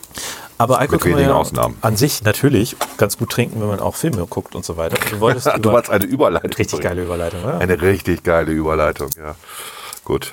Wir wollten jetzt aber nicht über ähm, äh, Big Lebowski reden, oder? White Russian. The Big Lebowski. Ja. Ähm, White Russians, ja, ja. Der, der die mit, ähm, er macht die mit Milch, aber normalerweise macht man die mit Sahne, ne? Irgendwie Ja, sowas, ja, ja. Und, der, und der nimmt die aus großen Gläsern, die White Russians, Ich aus hatte- sehr großen Gläsern. Während meines Studiums hatte ich mal einen, äh, da war ein Kommilitone von mir, der, der war bei seinen Eltern irgendwie, die waren weg und der hat das Haus gehütet. Da waren ja mit vier, fünf Leuten da. Aha. Und wir haben uns den ganzen Tag mit White Russians betrunken. Ja. Und äh, das war eigentlich ganz lustig. Man merkt ja auch nicht. Das Zeug ist einfach lecker. Du merkst den Alkohol nicht. Ja. Gut, nein, ich wollte, ähm, ich wollte, wir haben uns ja, also wir beide haben uns ja, sind ja Fan von einer bestimmten Serie. Über die Ja. wollte ich mal kurz berichten. Und dann wollte ich über eine andere Serie berichten, die gerade bei Apple TV Plus läuft. Die, ich glaube, es gibt jetzt fünf Folgen. Acht Folgen ist die Serie lang. Und ich habe das Buch mal gelesen vor sieben, acht Jahren. Und ich weiß auch nicht, warum ich darüber reden will, weil ich mich ein bisschen über die Serie aufrege. Ich, nicht, weil ich so ein Fanatiker bin, was, was Bücher angeht und Verfilmung von Büchern, sondern äh, weil es wirklich ein sehr, sehr geiles Buch eigentlich ist, aber die Serie dem Buch nicht gerecht wird. Das ärgert mich so ein bisschen. Ich würde allen empfehlen, mal das Buch zu lesen und vielleicht die Serie sein lassen. Tatsächlich. Und aufhören, die Serie zu gucken. Okay. Das war jetzt ein bisschen fies, ne? Ja, sag erst mal, worum es geht.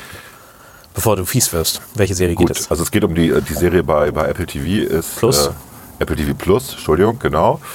Ist äh, Das, was man umsonst dazu kriegt, wenn man sich ein iPad oder so kauft. irgendein Apple-Gerät kauft, kriegt man ein Jahr lang kostenlos. Und was man dann vergisst zu kündigen. Ne? Ja, aber es war ja auch relativ günstig. Ne? Was, was kostet das? 5 Euro im Monat? Ja gut, aber es ist ja schon halb Netflix, ne? Ja, gut. Ähm, die heißt Defending Jacob, so heißt auch das Buch. Und äh, auf Deutsch heißt die Serie irgendwas mit Verschwiegen. Verschwiegen, genau, Verschwiegen. Ich weiß auch nicht, warum das jetzt, warum jetzt Defending Jacob verschwiegen heißt, aber gut. Das, die deutschen ihr mal sagen. Übersetzungen sind teilweise völlig absurd. Nenn's doch einfach, äh, ich verteidige Jakob oder was weiß ich. Jakob ist ein, ein Teenager, ich weiß nicht wie alt, 14, irgendwie sowas in dem Dreh. Äh, lebt in der Stadt, ähm, Kleinstadt Newton heißt die, also wie der große Physiker, in der Nähe von Boston, wenn ich mich nicht sehr irre. Äh, und Massachusetts. genau, und der Vater ist auch ein, ähm, wie heißt das nochmal, Assistant District Attorney. ADA, ja. Ein ADA, also ein, ein Staatsanwalt. Die Mutter ist Lehrerin und ähm, er ist Einzelkind. Und er geht und diese Gemeinde wird so ein bisschen vorgestellt am Anfang und man hat so den Eindruck, das ist eine relativ kleine Gemeinde. Leute leben gut miteinander zusammen. Das ist so ein typischer Suburb, ne? Alles sehr ordentlich. Und dann passiert ein Mord. Und zwar wird ein Klassenkamerad von ihm äh, tot aufgefunden mit Messerstichen in der Brust, mit drei Messerstichen in der Brust. Und der Staatsanwalt ermittelt, sein Vater ermittelt. Und was passiert ist, dass schon in der ersten Folge ähm, klar wird, dass vielleicht der Sohn was damit zu tun hat, der Staatsanwalt aber dann die potenziellen Beweismittel vernichtet. Okay. Weil er nicht will, dass sein Sohn, also er glaubt einfach nicht, dass sein Sohn damit was zu tun hat. Jetzt muss ich ein bisschen spoilern, Was? ein ganz bisschen, ähm, weil es geht, es geht da auch um ähm, das sogenannte Criminal Gene, was tatsächlich in Amerika eine Theorie ist. Nicht? Also wenn der Großvater mal Mörder war, dann hast du auch eine Chance, Mörder zu sein. Ohne Scheiß jetzt. Das ist tatsächlich gerätsrelevant in Amerika. Man muss dazu sagen, dass der Autor dieses Buches selber Staatsanwalt ist, also auch ADA ist. Und äh, nicht aus seiner Praxis berichtet, das ist kein wahrer Fall, den er da beschreibt, sondern ähm, das sind schon, ist schon ein fiktiver Fall, der auch tatsächlich, er lebt, er lebt auch in dem Ort Newton, also er kommt da wirklich her, deswegen kennt er auch die ganzen Szenarien dort. Er weiß auch, wie die Staatsanwaltschaft funktioniert. Write Ähm, what you know, ne? Genau, also ist wirklich, wirklich sehr cool. Und ähm, das ist tatsächlich ein, also das Buch ist deswegen gut, weil es anders als ein normaler Kriminalroman ähm, dir diese ganzen Einblicke in die Persönlichkeiten gibt, der handelnden Person. Und der Wandel in dieser Familie ist erschreckend unter dem Druck der Öffentlichkeit, dass der Sohn verdächtig wird. Der Wandel in der Gesellschaft drumherum, also die Freunde, die Nachbarn, die sich abwenden in der Situation und der ganze, es kommt alles, es schlägt alles auf diese kleine Familie ein. Und es hat diverse Twists, die ich jetzt nicht erzähle. Ich bitte darum, die nicht Also zu erzählen. wirklich Vielleicht mir das diverse, ja auch noch angucken. diverse heißt 1, 2, 3, 4, 5. Fünf Twists. Und noch keiner dieser Twists ist nach den, nach den Sichten der ersten drei Folgen. Es gibt jetzt fünf, ich habe aber nur die ersten drei Folgen geguckt und habe dann aufgehört zu gucken. weil ich fand, dass das nicht adäquat verfilmt worden ist. Also das Buch hätte man sofort verfilmen können in einen anderthalb, zweistündigen Spielfilm.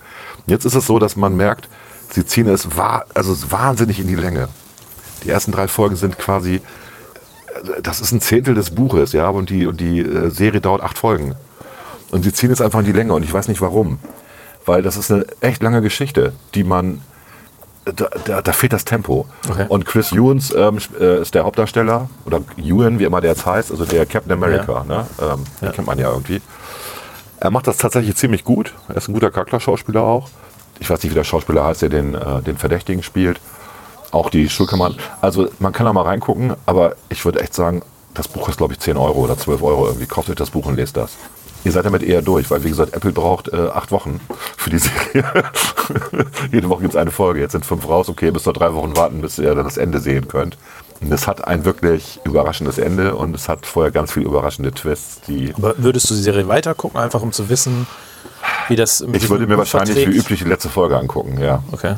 Ich würde mir, glaube ich, nicht den, äh, die Zeitverschwendung antun, das komplett zu gucken, weil nachdem ich jetzt drei Folgen geguckt habe, und die habe ich intensiv geguckt, ich habe nichts nebenbei gemacht. Ich habe mir das angeguckt, weil ich auch gucken wollte, habe ich das so richtig in Erinnerung. Ne? Und ich habe nochmal das Buch reingeguckt. Die haben das schon gut verfilmt, aber doch sehr zäh. Das kann man anders verfilmen. Und das ist ein bisschen schade. Es hat gute Ratings. Ich glaube, über acht irgendwie bei der das ist doch IMDb. Aber wenn du, also ich sag mal, also an sich, ich habe das jetzt gar nicht gesehen, aber Ja. wenn du sagst, die Serie lebt auch von der, ich sag mal, von dieser ähm, Familie und dem, was drumherum passiert, Dann braucht man Zeit dafür. dann kann es natürlich auch gut sein, dass man es erstmal langsam aufbaut. Ich weiß. Das ist das Problem. Du kannst es halt sehr gut beschreiben in einem Buch, aber das darzustellen ist natürlich deutlich zeitaufwendiger. Ne? Das ist vielleicht mit das Problem, was so eine Verfilmung hat. Da wäre eine Stimme aus dem Off, ja, weißt du, so wie bei den alten schwarz-weißen 50er-Jahre-Krimis vielleicht besser gewesen. Ich weiß es nicht. Ja, es ist immer, also ich Also- sag mal, im Film, vielleicht nur als kurzen, kurzen Einwand, Ja. Film ist natürlich immer leichter, Dinge zerbrechen zu lassen und es ist immer emotionaler, wenn du vorher eine emotionale Bindung zu den Charakteren auch aufgebaut hast. Ne? Und wenn du natürlich diese Bindung gar nicht hast, erst hast, dann, dann äh, kann es äh, schwierig sein, das alles so nachzuempfinden, wie es in einem Buch durch eine Beschreibung vielleicht leichter ist. Ne?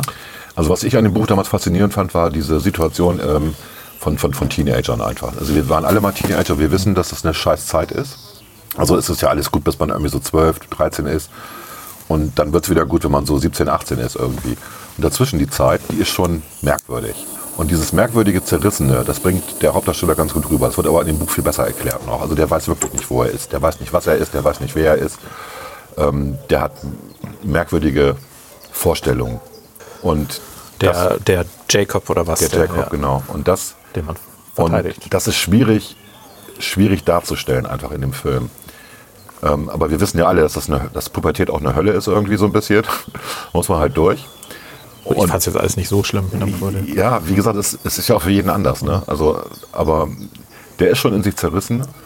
Und gut, also ich kann, ich kann empfehlen, die Serie mal anzugucken. Die erste Folge, vielleicht auch noch die zweite. Und wenn einem das dann zu lange dauert, dann lieber das Buch lesen. Das Buch ist nicht dünn. Man braucht schon zwei Tage, das durchzulesen, aber ähm, es lohnt sich. Und ich würde es auch kaufen. Ähm, also die Printversion. Es gibt eine E-Book-Version. In der E-Book-Version ist es aber so, dass du halt äh, beschränkt bist auf die Zeichensätze, die dein E-Book-Reader zur Verfügung stellt. Und das Buch ist wirklich hervorragend. Das ist so gedruckt ähm, mit Impressed ähm, Font Buddies. Also du kannst es fühlen, tatsächlich richtig. Und wenn es um die ähm, Gerichtsdokumente ge- geht, dann sind das quasi Foto Fotografien der Gerichtsdokumente. Das ist im E-Book nicht. Im E-Book hast du dann immer alles Times New Roman oder so. Ne? Und das hat einfach was Haptisches und ähm, was Ästhetisches auch. Und wie gesagt, der Autor ist selber Staatsanwalt, der weiß, wovon er schreibt. Das war sein drittes Buch, was er geschrieben hat.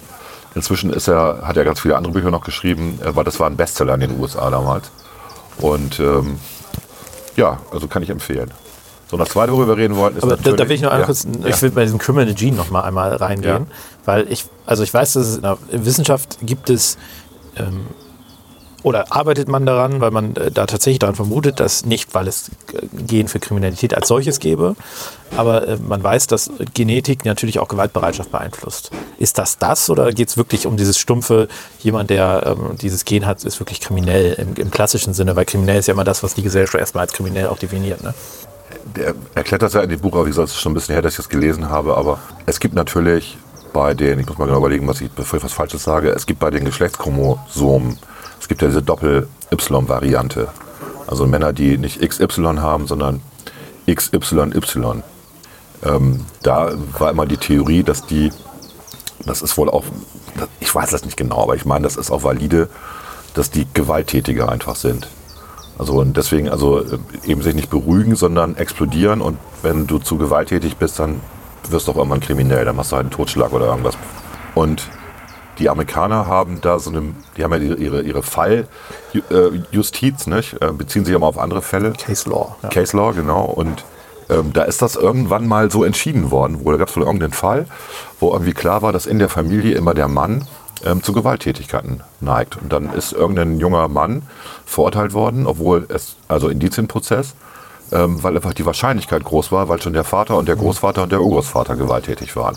Und ähm, darauf bezieht sich das dann im Endeffekt. Okay. Und ähm, das wird in unterschiedlichen Staaten unterschiedlich gehandhabt, klar. Das Case Law. Das würde hier nicht durchgehen. Nein, das so eine ist Argumentation. sippenhaft. ne? Das ist Gott sei Dank. Ja, das ist sowas wie sippenhaft Ja, ja. im Endeffekt, das stimmt. Aber wie gesagt, äh, lest das Buch oder guckt die Serie, lasst euch überraschen über die Twists. Äh, es ist der Wahnsinn, es haut einen um. Von daher ist es gut, dass Apple das produziert hat, sage ich jetzt mal, weil es wirklich eine sehr, sehr spannende Geschichte ist, die dummerweise am Anfang sehr zäh erzählt wird. So, Im Film, äh, im, im, in der Serie. in der nicht, Serie. Nicht genau. So, und die zweite Serie, über die wir reden wollten, ist was? Äh, The Good Fight. Wir sind ja beide große Fans äh, Ja. von The Good Wife. Du hast mich da quasi. Ich habe ja mal durch einen Zufall so einen YouTube-Schnipsel gesehen von The Good Wife damals. Ja. Wirklich ganz komischer Zufall. Ja. Und dann habe ich dich darauf angesprochen und hast gesagt, nee, geile Serie, unbedingt gucken. Ja. Weil ich dann hatte ich irgendwie angefangen, mir die erste Folge anzugucken und seitdem bin ich auch dran geblieben. Und davon das Spin-off Mhm. ist quasi The Good Fight. Und äh, Hauptdarstellerin, sag ich mal, ist wirklich die ähm, Diane Lockhart, heißt die ähm, äh, Figur, die bei The Good äh, Wife äh, äh, quasi schon, schon aufgebaut Mal wird und da war. Partnerin, mal Konkurrentin, mal Feindin. Genau, und die ist Ja? quasi in der neuen Kanzlei. Dann gibt es noch so, so eine andere Nebenfigur, die mehr oder minder eine größere, kleinere Rolle spielt. Ähm, und ähm, dann tauchen natürlich ganz viele alte Bekannte, Bekannte so weiter auf. Ja. Ähm, Man muss dazu sagen, dass The Good Wife über sieben, äh, über sieben Seasons Ja. lief, sieben Jahre. Und dann nahtlos äh, The Good Fight danach ansetzt. Und die sind jetzt in der vierten Season. Genau. Also wir reden hier von elf Jahre Fernsehen. das, das, das Sujet ist im Prinzip, ähm, das jetzt über alle Staffeln sich trägt. Ich will gar nicht diese Anfangsgeschichte, die Initiatorengeschichte, die, die trägt nicht so wirklich lange, aber die, das Hauptsujet ist im Prinzip, wie du sagen würdest, äh, das ist eine, äh, also die Hauptkanzlei ist eben eine hauptsächlich afroamerikanische Kanzlei, die im Bereich Bürgerrecht Genau. und so weiter unweg, unterwegs ist. Und sie kommt da eben rein als Weiße ähm, und dadurch entstehen auch ein paar ähm, Geschichten und so weiter. Und ähm, ist einfach wahnsinnig gut gemacht. Wahnsinnig gut Ich habe gerade überlegt, als ich angefangen habe, das zu beschreiben, man kann das von der Geschichte her schwierig beschreiben, weil, Absolut. Es, weil es ist keine geschichtengetriebene Serie, sondern eher eine charaktergetriebene Serie. Ja. Also es wird sehr, viel Fokus auf die Charaktere gelegt ähm, und es gibt eine interessante Geschichte, die alles irgendwie zusammenbringt, aber die ist gar nicht so wichtig irgendwie, oder? Tatsächlich, ja. Ich so Ja, gerade drüber nachdenke. ja nee, ist, äh, ist einfach toll. Also man, äh, Läuft, ähm, die ersten zwei oder drei Staffeln gibt es bei Amazon Prime. ich meine, die ersten Ja. zwei gibt es bei Amazon Prime. Äh, die dritte ist mal noch bei Sky, wenn ich mich nicht sehr irre. Das kann sein, ja. Und ähm, die vierte gibt es noch nicht offiziell in Deutschland, kann man mal eben so sagen. Ja. Aber wir haben schon beide die ersten vier Folgen geguckt. Ähm, es gibt ja so Möglichkeiten über Ja, über ähm, natürlich alles legal, über Kauf. Und ähm, von daher sind wir da. Ich muss jetzt mal eben lachen. Nein, es gibt, das ist ja der, ähm, der- der Fehler im Urheberrecht im Deutschen. Man kann natürlich über IP-Maskierung auf die amerikanischen Seiten der amerikanischen Sender gehen und kann das da gucken. Genau. Aber also ich sag mal so, wenn es das schon gäbe, hätten wir es natürlich auch. Äh, ich hätte also wenn es sofort. Sky laufen würde, natürlich, aber tut's ja nichts. Ist ja sehr ärgerlich gerade. Ne? Oder kommt dann bald anderes. und dann haben wir schon einen kleinen Vorsprung. Ja. Auf jeden Fall, ähm, die, die, die neue Staffel schließt so ein bisschen mit dem alten Charakterbogen, der eigentlich der Initiator der Serie Ja. war, ne, wo die eine Figur auftaucht, schließt damit eigentlich komplett ab. Das spielt eigentlich gar keine Rolle mehr, hat schon in der dritten Staffel nicht wirklich eine Rolle gespielt. Ja, aber sag mal, erzählen, in der dritten Staffel wollen sie ja Trump umbringen im Endeffekt. Ne? Ja, aber so, also so, ja, ja, ja, ja, ja. Im Prinzip. Also allein, dass sowas gesendet wird im amerikanischen Fernsehen, spricht schon dafür, dass sie da immer noch Meinungsfreiheit haben. Ja. aber das ist dann irgendwie in der neuen Staffel ist noch nicht so ganz klar, was jetzt da der, der Haupterzählbogen Es ist so ein bisschen, Ja? Aber es ist spannend. Ne? Es ist absolut. Es ist einfach, also es, äh, im Moment baut sich so eine kleine Verschwörungsgeschichte auf. Ja, ne? ja. Ähm, das ist eigentlich ganz, ganz interessant und lustig. Es tauchen wieder alte Und, Charaktere auf. und wir haben, als wir darüber geredet haben, über das Memo ähm, 618, 618, ja. 618, ist mir eingefallen, dass das genau der goldene Schnitt ist. Ne? Das, ich habe vorhin nicht drüber nachgedacht, aber dieses Memo, man muss es dann gucken, um das zu verstehen. Aber diese Zahl hat eine mathematische Bedeutung. Nicht nur eine mathematische, sondern auch eine biologische Bedeutung. Und ähm, ganz faszinierend, was sie da alles einbauen an, an Bezügen irgendwie in diese Serie.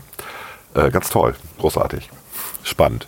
Kann ich sehr empfehlen. Es gibt auch tolle, also tolle Charaktere. Die einen mag man weniger, also ich persönlich, die anderen finde ich so gut. Ich meine, ich finde ähm, diese ganze Geschichte auch mit Luca Quinn ist sehr spannend Ja. irgendwie. Ähm, das ist eine junge, ähm, ja, aufstrebende Anwältin. Mhm. Diane Lockhart, die, äh, die entsprechende Hauptfigur, würde ich schon sagen.